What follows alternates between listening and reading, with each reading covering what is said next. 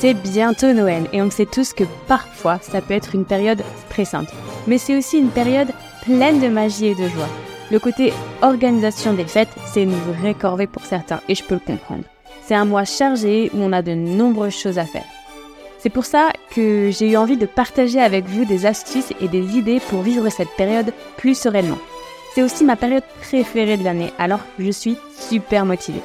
Je vous propose donc cette semaine un petit épisode par jour sur 5 thèmes différents. Je vous laisse la surprise. Bonne écoute Hello, bienvenue dans ce premier épisode de ma capsule spéciale Noël.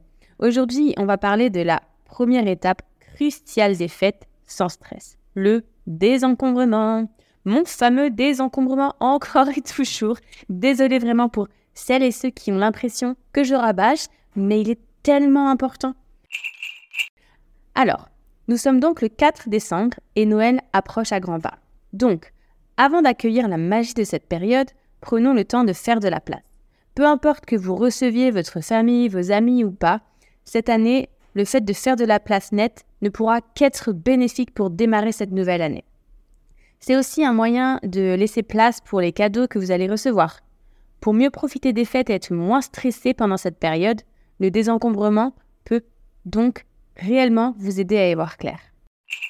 Bien sûr, commencez par trier les salons, les salles à manger. Faites le point sur ce qui vous plaît encore et ce qui vous est utile ou non. Passez ensuite à la cuisine. Cette fois-ci, si vous accueillez un repas de famille, avoir une cuisine sans superflu va vous aider pour préparer cette soirée. Pour un vrai désencombrement, on va sortir tout ce qui se trouve dans vos placards. Pour tout ce qui est épicerie, vérifiez déjà si vous avez des produits périmés. Si oui, on les jette. Attention, sur les produits secs, on parle souvent de DDM, anciennement DLUO. Ça veut dire que passé cette date, les produits restent consommables, mais peuvent perdre de leur saveur ou de leurs propriétés nutritionnelles. Ensuite, on passe à tous vos ustensiles. Les poêles, les plats, les assiettes, les couverts. Faites le point sur ce que vous utilisez vraiment. Si vous utilisez toujours les deux mêmes poêles, est-ce vraiment nécessaire d'en garder 5 dans le placard? Ensuite, on passe à la salle de bain. Ici aussi, un tri dans les produits de bain et de beauté est nécessaire. Si vous avez plus de 2 ou 3 gels douche ouverts en même temps, je crains que certains ne soient pas utilisés dans les temps. Pareil pour le maquillage, faites attention aux dates limites écrites sur les produits. Elles sont généralement exprimées en mois. Pour le dressing, eh bien là aussi, on sort tout ce qu'on a et on fait le tri. Mais vraiment, sortez tout. On se demande si ça nous va encore, si c'est encore notre style, et si on aime bien porter ce vêtement. Garder des pièces qui ne vous plaisent plus, ou pire, qui ne vous vont plus, peut vraiment être source de mal-être et de charge mentale. Donc hop, on enlève tout ça de notre vue. Et pour finir notre tour de la maison, on va trier les jouets des enfants. Ils vont se retrouver avec de tout nouveaux jouets d'ici peu, alors autant faire de la place. Selon l'âge de votre enfant, on l'implique dans le processus et on ne jette pas sans lui demander. En gros, ce qui est cassé et inutilisable, on jette. Et ce avec quoi il ne joue plus ou qui n'est plus de son âge, on met de côté. L'épisode 18 de la semaine dernière vous parle concrètement des espaces de vie des enfants et de comment ranger et organiser. Donc je vous invite à aller l'écouter. Bon, maintenant qu'on a fait un bon tri et qu'on a plusieurs sacs d'objets et de vêtements dont on veut se séparer, on fait quoi? Eh bien, c'est là que le désencombrement à proprement parler a lieu. Dans un premier temps, on peut choisir ce qu'on veut vendre.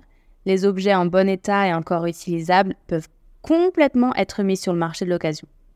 C'est un bon moyen pour donner une seconde vie aux objets, participer à l'économie circulaire et aussi gagner un peu d'argent qui peut vous servir à organiser vos repas de fête en famille. Mais en cette période, et toute l'année, on peut aussi choisir de donner. Donner à des particuliers ou à des associations qui en ont besoin, que ce soit des vêtements, des jouets ou certains objets. C'est un bon moyen à cette période aussi de montrer à vos enfants que Noël, ce n'est pas que les cadeaux, mais c'est aussi le partage. Vous avez des applis comme Give, G-E-E-V, où vous pouvez donner entre particuliers. J'aime beaucoup cette appli, même si parfois les gens donnent n'importe quoi. Bref. Et vous avez de gros acteurs comme Emmaüs par exemple. Ils reprennent vos objets pour les remettre en vente à petit prix. Vous pouvez aussi vous renseigner sur les associations locales qui sont de plus en plus nombreuses. elles peuvent parfois prendre des objets bien spécifiques. Et si vraiment l'objet est cassé et pas réparable, vous pouvez le jeter, mais attention, pas n'importe comment. Renseignez-vous si vous devez le déposer en déchetterie ou dans un endroit spécifique. Je pense aux objets électriques par exemple. Il y a un site qui peut vous aider à savoir quoi faire de vos objets. C'est le site épargnonsnosressources.gouv.fr. Je vous mettrai le lien dans la description de cet épisode. N'hésitez pas à le consulter. Il peut vous aider à trouver un organisme ou un réparateur, par exemple. Et il possède aussi plein d'autres astuces pour consommer responsable. Et voilà, notre premier épisode capsule spécial Noël se termine. J'espère que vous allez faire un bon désencombrement. Je vous retrouve demain pour parler des cadeaux.